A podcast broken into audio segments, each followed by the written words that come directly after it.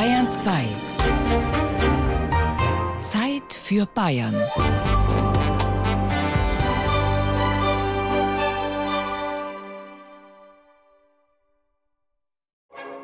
Diät, Spezial. Behandlung. Knieguss, Schenkelguss, Rückenguss, Oberguss, Vollguss, Heublumen ins Kreuz, heiß, Essigleib wickeln. Den zweiten, Heublumenbad, Blitzguss und spanischer Mantel. Um 5 Uhr geht's los. In der Früh. Na, wann denn sonst? Beim strengen Wasserdoktor Kneip muss auch seine kaiserliche Hoheit der Erzherzog Josef von Österreich, alias Paul Hörbiger, früh raus. In dem Film mit Karl Veri als Pfarrer Kneip ist der adlige Gast zunächst überhaupt nicht überzeugt von der Wirkung dieser Kur. Doch mit seiner Majestät kommt der Adel und aus dem schwäbischen Bauerndorf wird der renommierte Kneip-Kurort Bad Wörishofen. Bis heute zieht es die Gäste ins Unterallgäu, zur Kur nach den Regeln des Pfarrer Kneip, mit kalten und heißen Güssen, wie sie Kneip-Bademeisterin Gusti Wachter hier verabreicht. So, das wird jetzt also warm. Man fängt immer an der herzentferntesten Stelle an. Das Wasser soll also drucklos fließen, das heißt nicht furchtbar viel rumspritzen, sondern wir versuchen eine Wasserplatte zu erzeugen, die den Körperteil, der gerade behandelt wird, mantelförmig umschließt. Es tut vor allen Dingen sehr gut. Es lockert die Muskulatur und im Ganzen fühlt man sich erholt und fit. Der Begriff Kur stammt vom lateinischen Wort cura und steht für Fürsorge, Pflege, Krankenpflege, Behandlung, Heilverfahren. Und die Basis jeder Kur ist der Lebensquell Wasser. Das Prinzip aller Dinge ist das Wasser. Aus Wasser ist alles und ins Wasser kehrt alles zurück. Heißt es schon in Goethes Faust. Thermalquellen waren schon in der Steinzeit bekannt. In der Antike bildeten die Hochkulturen des Orients, die Griechen und dann vor allem die Römer, eine Badekultur aus, die bis heute ihresgleichen sucht und schon damals auch Kritiker auf den Plan rief. Ich wohne gerade über dem Bad. Stell dir das Stimmengewirr, das Geschrei in allen Tonarten vor. Am liebsten möchte man taub sein. Ich höre das Ächzen der Leute, die mit Hanteln turnen. Sie stoßen Pfiffe aus und keuchen angestrengt. Wenn jemand ganz still daliegt und sich massieren lässt, höre ich das Klatschen der Hand auf seinem Rücken. Dazu kommen dann die Streitsüchtigen, der Dieb, den man auf frischer Tat ertappt hat, der Schwätzer, der sich an der eigenen Stimme berauscht. Und dann die Taucher, die sich ins Schwimmbecken stürzen, dass das Wasser nach allen Seiten klatschend aufspritzt – ganz zu schweigen von dem Geschrei der Getränke, Wurst- und Pastetenhändler, sowie der Laufburschen der Kneipen, die umherziehen und ihre Ware anbieten, jeder in einer anderen Tonart. So beklagt sich der römische Stoiker Seneca in einem Brief an seinen Freund Lucilius. Er lebte zwar über einer Therme in Neapel, aber im niederbayerischen Bad Göcking dürfte es ähnlich zugegangen sein. Ja, das ist unser kleines aber feines römisches Schmuckstückchen hier in Bad Göcking. Astrid Rundler, die Tourismusmanagerin von Bad Göcking, öffnet die Tür zum Altarraum der alten Dorfkirche, heute Römermuseum. Unter ihren Fundamenten wurde in den 1960er Jahren das größte römische Heilbad auf bayerischem Boden entdeckt. Im Museum ist nur ein kleiner Teil der ca. 60 auf 30 Meter großen Anlage zu sehen, die mit allen Schikanen ausgestattet war. Von der Fußbodenheizung bis zum geräumigen Schwitzbad da war großes Treiben. Also ich würde sagen, alles das, was wir heute unter Wellness verstehen, haben die Römer damals auch schon gehabt. Also es war Baden nicht nur Kuren und Heilen, sondern auch ein gesellschaftliches Ereignis. Vormittags gingen die Frauen zum Baden, am Nachmittag gingen dann die Herren zum Baden und da wurde natürlich auch sich ausgetauscht über alles, was gerade aktuell war. Man konnte Anwendungen dazu buchen, Massagen konnte man kaufen. Also es war auch schon wirklich ein Arbeitgeber, die Therme damals schon. Es gab Peelings, es gab Enthaarungen, also alles das, was man heute auch findet, hatten die alten Römer auch schon. Auch die Kelten verehrten das Wasser als Quell des Lebens und badeten wahrscheinlich schon in der Göckinger Schwefelquelle. Im Lauf der Jahrhunderte kamen mal mehr, mal weniger Gäste, Aber der Badebetrieb riss nicht mehr ab. Es gab so alte Belege, wo man noch wirklich sieht, dass sehr viele kamen, die also mit dem Schwefelwasser da gekurt haben, hauptsächlich halt im Saisonbetrieb über die Sommermonate. Es kamen, Herzog Ludwig der Reiche war da, es waren so die, die reichen Gutsherren aus der Umgebung, die kamen und da war dann schon Betrieb. Vor allem, es waren halt nur zwei Häuser, aber die hatten Hochbetrieb, dass die zum Teil schon nachts um drei angefangen haben, ihre Anwendungen zu nehmen, dass sie durchkommen. In den 15 beheizten Becken der Limestherme erholen sich Tages- und Kurgäste. Sie schwitzen in der römischen Sauna, gönnen sich ein Moorpeeling, nehmen heilsame Wannenbäder im Schwefelwasser oder entspannen sich nur im warmen Thermalwasser. Und es tut gut. Ja, dann mache ich die Gymnastik mit. Ja, und an die Düsen und die, die Dampfgrotte. Die Zeit vergeht so schnell. Da massiert es den Rücken und, und die Schenkeln und ja, das tut gut. Schön warm, 34 Grad. Ja, kann man sich wohlfühlen. Trotz seiner langen Tradition ist das niederbayerische Bad Göcking eher ländlich und bescheiden geblieben. Andere Bäder, die sich sogar Kaiserbad rühmten, sind dagegen längst in Vergessenheit geraten. Ja, wir stehen jetzt hier in der Kaiserstraße nahe der Loretto-Wiese. Es ist nur noch ein Portal da, das an das ehemalige Kaiserbad erinnert. Im Jahr 1985 wurde das Gebäude abgebrochen, war heruntergekommen, war damals schon über 70 Jahre als Armenunterkunft genutzt. Immerhin ein Portal ist gerettet worden und erinnert jetzt eben an die Geschichte von Rosenheim als Heilbad. Der Rosenheimer Stadtarchivar Karl Mayer hat über dieses vergessene Kapitel seiner Heimatstadt 2015 eine Ausstellung organisiert. Erste Hinweise auf den Küpferling, wie man die Quelle aufgrund der rotbraunen Färbung des Wassers nannte, hat es schon 1615 gegeben. Aber erst 100 Jahre später eröffnete der damalige Bürgermeister Jakob Rüdorfer ein Badehaus. Durch hölzerne Leitungen wurde das Wasser in das Bad in der Nähe der Loretto-Kapelle geleitet. Kaiserbad war Rosenheim damals noch lange nicht.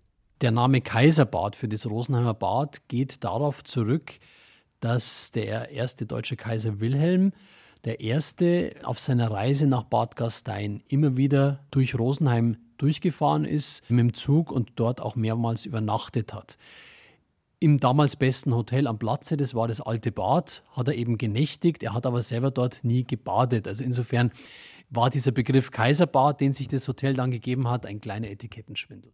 Die Anfänge des selbsternannten Kaiserbades waren recht bescheiden obwohl bekannte Badeärzte das Wasser schon untersucht hatten und das Spektrum der Indikationen enorm war, wie der Wissenschaftshistoriker Klaus Priesner anhand historischer Dokumente festgestellt hat. Er zählt hier nur einen Bruchteil davon auf. Schwindel, Schlagfluss, Lähmung in der Hemikranie oder sogenannten Migräne, also Migräne, Halsweh, Ohrensausen, Ohrenklingen, Ohrenknall, in Verschleimung der Luftröhre, in Verstopfung der Leber, des Milzes, des Gekröses, in der Hypochondrie, in der anfangenden Gelbsucht und es geht dann noch einige Zeit so weiter. Also es hat nicht viel gegeben, wo man hier eigentlich nicht auf Heilung hoffen durfte. Als 1811 die berühmte Sohleleitung von Reichenhall über Traunstein damals übrigens auch ein Bad, nach Rosenheim gelegt wurde, konnten im späteren Kaiserbad auch noch Sohlebäder angeboten werden. Für den Weinwirt Georg Ammann lohnte es sich daher, das Bad 1814 großzügig auszubauen. Jetzt kamen neue schöne Gebäude dazu, ein zweistöckiges Gebäude mit zehn Badezimmern, in denen 38 hölzerne Wannen standen. Jeder Badegast hatte seine eigene Wanne. Und ein Bad hat aber immerhin 24 Kreuzer gekostet. Dazu muss man wissen, dass ein Gulden 60 Kreuzer hatte. Also es war knapp einen halben Gulden für ein solches Bad, was nicht ganz billig war und außerdem zahlte man für die Unterbringung auch noch je nach Zimmer zwei bis drei Gulden wöchentlich. Dabei war dann aber äh, zum Teil schon das Essen dabei. Was damals aufgetragen wurde, ginge heute nicht mehr als Diät durch. Suppe, Rindfleisch und Gemüse, Voressen, gebackenes Braten und süße Zuspeisen. Und bei der Diät hat man also sich durchaus wohlfühlen können. Und auch bei den Getränken war man offenbar nicht zimperlich. Man hat also gesagt, was gut und richtig ist, wäre eben Bier und Wein. Nicht zu viel, aber so zwei, drei Maß Bier waren schon erlaubt. Allerdings musste man ja auch diese Sohle trinken, beziehungsweise dieses Mineralwasser. Und ob dann noch genügend Platz für mehrere Maß Bier war oder so, das ist die Frage. Damals, wie heute auch, musste jeder seine Kur selbst bezahlen, und das konnten sich nur die Betuchten leisten. Aber auch die Armen hatten eine Chance. Nach Vorlage einer gerichtlichen Bestätigung wurden sie unentgeltlich behandelt, nach fast den gleichen Badevorschriften wie heute. Zum ersten müsse ein gelehrter Medikus konsultiert werden, der die Kur mit Abführmitteln vorbereitet. Sodann dürfe der Badgebrauch nicht zu lange ausgedehnt werden. Die Bäder sollten früh morgens und abends nach drei Uhr genommen werden, und zwar mit leerem Magen. Empfiehlt ein Rosenheimer Badearzt und weist ausdrücklich darauf hin, dass man auf keinen Fall fünf bis sechs Stunden im Wasser sitzen bleiben solle, wie in Bad Adelholzen. Die heutige Mineralwasserquelle war also damals schon bekannt und nennt sich ja auch stolz das älteste Bad Bayerns. Nur badet auch dort schon lange niemand mehr.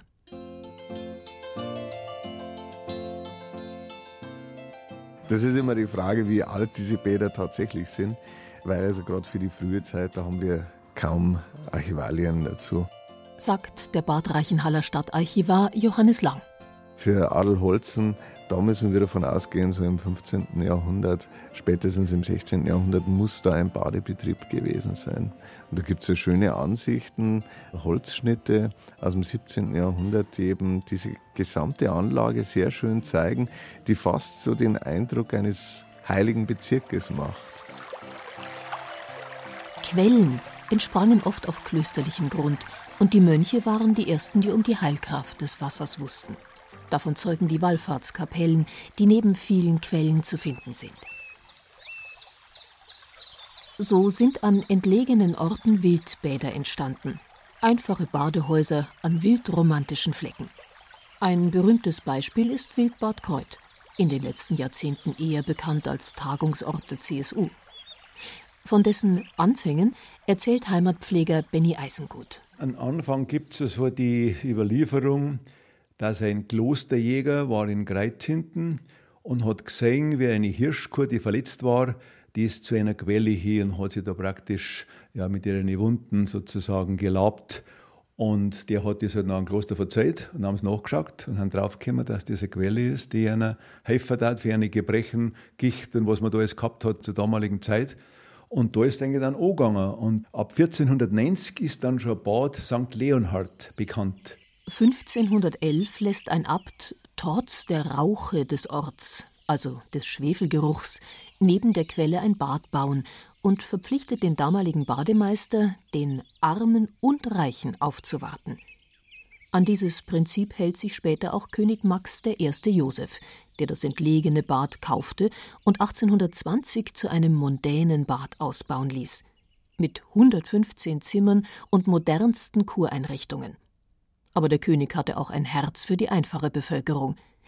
Er soll gesagt haben Ich tue in Tegernsee so viel für mein Vergnügen, ich will auch hier etwas für die leidende Menschheit tun. Noch im Jahr vor seinem Tod, 1824, stellte König Max I. Joseph eine Summe von 50.000 Gulden für unbemittelte Kranke bereit. Wildbad Kreuth war in dieser Zeit ein Treffpunkt der feinen Gesellschaft. Kaiser, Könige und Zaren kamen und genossen die würzige Bergluft, den Gesundbrunnen und die vorzügliche Ziegenmolke. Damals ein absolutes Modegetränk, das der König nach Schweizer Vorbild einführen ließ. Jeden Morgen wurde sie frisch von der Geißalm angeliefert. Über die damaligen Gäste berichtet ein Zeitgenosse. Auf den Terrassen vegetiert die elegante Welt gleich kostbaren Pflanzen im gesonderten Beete. Hier sitzen die vornehmen Damen, die sich in Kreuth langweilen, und lorgnettieren jene, die sich in Tegernsee langweilen und deshalb nach Kreuth fahren. Wenn die Saison auf der Höhe steht, im Juli oder August, dann finden sich zahlreiche Russen und Norddeutsche ein. In dem Gartenstuhl, der unter dem Fenster steht, schaukelt sich der Bankier aus Wien, schneeweiß gekleidet, mit doppelter Uhrkette und der neuen freien Presse. Seine Gemahlin trägt ein goldenes Smaragdbracelet und das Rauschen ihres seidenen Kleides erscheint ihr viel melodischer als das von Wald und Quelle. Abgelegene Wildbäder wie Kreuth gab es im gesamten Alpenraum. Manche Namen erinnern noch daran. Auch sogenannte Bauernbadel gehörten dazu, die heute in Vergessenheit geraten sind. Das ist ein bisschen mehr eisenhaltig als das normale Mineralwasser. Man hat einen guten Geschmack und es kommt halt von der Natur. Und da haben wir die Möglichkeit, da hier das zum Abfüllen noch hat. Die eine sagt, das ist gut gegen Arthrose und, und gegen Rheuma und schöne Haut. Der Glaube versetzt Berge. Die Einheimischen holen sich in Leonhard Pfunzen, ganz in der Nähe von Rosenheim, ihr Mineralwasser direkt an der Quelle. Der Gasthof zum Bordwirt nebenan hat einen idyllischen Biergarten. Aber nur der Name erinnert noch daran, dass es auch hier einmal ein aufstrebendes Bad gegeben hat. So wie ganz in der Nähe von Landshut. Auf den Grund umfassender Gutachten mehrerer medizinisch-pharmazeutischer Zelebritäten habe ich bei einer auf meinem Grundeigentum entspringenden Heilquelle in der Nähe des Gutes Ast bei Landshut mit hierzu erholter distriktpolizeilicher Bewilligung eine Bad- und Kurtrinkanstalt errichtet. Das war der Text einer ganzseitigen Anzeige in der Landshuter Zeitung, die der Badeigentümer Corbinian Bachmeier 1865 zur Eröffnung seines Bades gleich mehrfach schalten ließ. Dieses ambitionierte Kurbad südlich von Ast kennt heute kaum mehr jemand, außer dem Heimatforscher Vitus Lechner aus Bruckberg. Es waren Wannenbett, es war auch mit Hotels, sind auch Gäste aus Norddeutschland gekommen, waren sogar während des Krieges noch Gäste da, muss sogar bis in die 60er Jahre hinein noch als Badeort gewirkt haben. Obwohl es noch gar nicht so lange her ist, sind die Erinnerungen an Bad Ast gänzlich verblasst. Es gibt auch wenige Dokumente darüber. In einem Zeitungsartikel aus den 1950er Jahren berichtet ein ehemaliger Gast über die Begrüßung durch den damaligen Wirt, die recht urtümlich ausgefallen sein muss. Wenn sie ankamen, ging er ihnen entgegen und begrüßte sie mit den Worten: Es hans also de Staderer.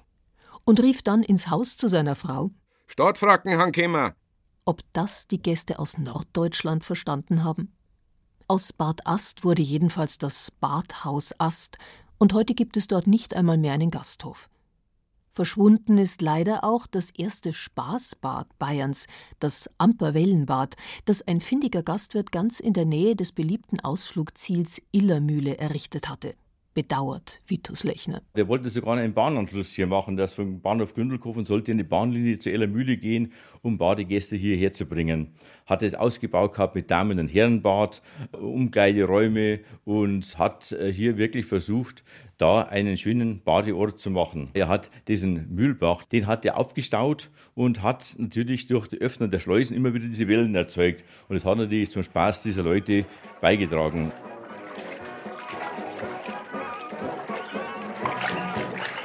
Schau dir das an. Der ganze Hochadel britschelt im Wasser. Da! Die Gräfin Auersberg. Und da hinten, ist das nicht der Fürst von Liechtenstein? Ja, der Windischkretz und der Frede. Das war ein Josef. Jetzt ist ins Wasser gefallen. Ha!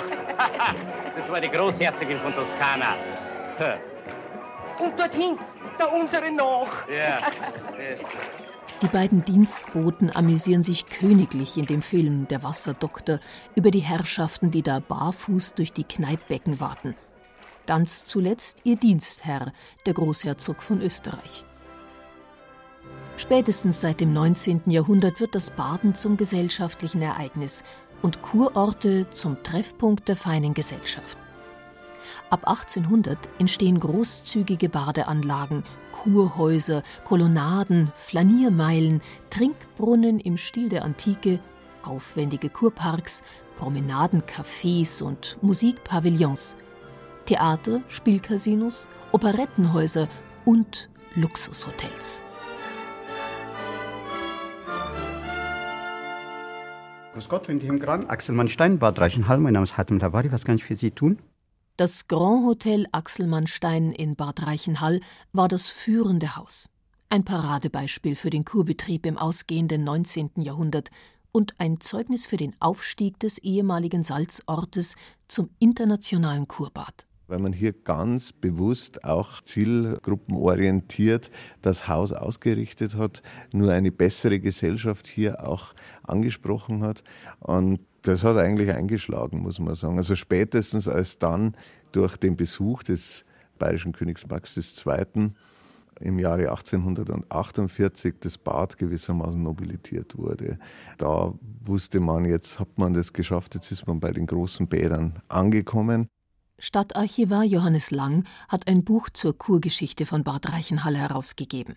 Darin beschreibt er, wie beschwerlich die Anreise war wie international das Publikum und wie hoch die Immobilienpreise, die nach dem Kaiserbesuch explodierten. Aber auch, wie bescheiden die Anfänge der Sohle-Badeanstalt im Nachbarort Kirchberg waren, wo auch Salinenarbeiter von der Heilwirkung der Sohle profitierten. Doch diese einfachen Badehäuser mit ihren Holzwannen und Zubern genügten den Ansprüchen der feinen Gesellschaft nicht mehr. Bad Reichenhall hatte Marmor und prunkvolle Villen und Hotels. Geadelt durch den König wurde es zum Staatsbad ernannt. Der Freistaat Bayern hilft bis heute bei der Finanzierung der Kuranlagen und Gebäude. Die Kurgäste wandeln wie anno dazumal in der lichten Trinkhalle, atmen die jodhaltige Luft des Gradierwerks, genießen die Natur und lauschen im gepflegten Kurpark dem Vogelgezwitscher und den Konzerten des Kurorchesters. Eigentlich hat sich an der Kur gar nicht so viel verändert. Nur dass sich die Menschen nicht mehr so viel Zeit dafür nehmen wie früher. Die Aufenthaltsdauer, sagt die Bad Reichenhaller Kurdirektorin Gabriela Squalla, die so wie die Menschen schnelllebig sind. Das ist so zwischen vier und sechs Tagen, wobei es sehr, sehr unterschiedlich ist. Wir haben auch in manchen Häusern noch Stammgäste, die auch drei Wochen bleiben. Also das ist sehr unterschiedlich. In den Kliniken sind es 22 Tage. Und je mehr die Menschen erkennen, dass man nicht nur immer kurz Wochenendurlaub macht und möglichst viel, sondern dass es Sinn macht, auch zur Ruhe zu kommen, also wirklich mal Abstand zu bekommen, umso mehr wird auch das Bewusstsein wieder wacher, dass ich länger bleibe. Seit der Gesundheitsreform, seitdem es die Kur auf Rezept nicht mehr gibt, mussten sich die Kurorte auf ganz neue Gegebenheiten einstellen. Mit neuen Ideen und Angeboten wollen sie die Menschen dazu bewegen, mehr für ihre Gesundheit zu tun. Mit der Uni in München, der LMU, haben wir die Durchatemzeit entwickelt. Ist ein Präventionsprogramm für die Burnout-Prävention, Stressprävention. Wir haben aber auch jetzt mit der Paracelsus Medizinischen Universität ein Projekt gemacht. Das hat bewusst auf unseren Ressourcen aufgebaut eine Woche gezielt bestimmte Wanderwege gehen, bestimmte Höhenmeter überwinden, jeden Tag in der Sohle baden, in der zwölfgradigen im Sohle-Schwebebecken und Balanceübungen. Und das hat die Forschung zum Ergebnis gebracht, dass die Immunkraft aktiviert wird. Was Badeärzte früher aus Erfahrung und Beobachtung wussten, wird heute wissenschaftlich untersucht und bestätigt. Die Orte versuchen, jeder auf seine Weise, sich auf die verschiedenen Bedürfnisse einzustellen. Ein moderner Kurort, sagt Gabriele Squaller, ist äh, heute ein Ort, der sowohl für die selbstzahlenden Urlaubsgäste im Bereich Gesundheit und regionale Heilmittel Kuranwendungen auch anbietet, aber auch natürlich Reha-Kliniken vor Ort hat. Aber letztlich ist es so, dass genauso wie ganz früher die Menschen heute hier Ruhe, Entspannung, Erholung und eine Gesamtatmosphäre in der Stadt erwarten, wo man bewusst aus dem Alltag aussteigt, entschleunigt wird, runterkommt und dann gezielt was für sich tut. Bewegung, Bäder, aber natürlich auch kulturelle Erlebnisse gehören dazu, also auftanken, Körper, Geist und Seele. Ja, sehr geehrte Damen und Herren, auch ich darf Sie sehr herzlich begrüßen zu diesem besonderen Nachmittag.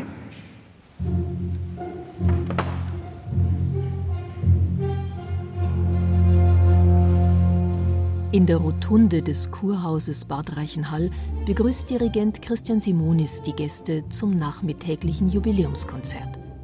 2018 feiert das Orchester sein 150-jähriges Bestehen. Nur wenige Kurorte leisten sich noch ein eigenes Orchester, geschweige denn eine Philharmonie. Beschwingt oder ernst, die Musik gehört zur Kur wie das Thermalwasser und die gepflegte Konversation. Wer Körper, Geist und Seele pflegen will, findet dazu vielfältige Möglichkeiten in den bayerischen Bädern und Kurorten. Viele Quellen sind zwar versiegt, aber die Kur hat weiter Bestand.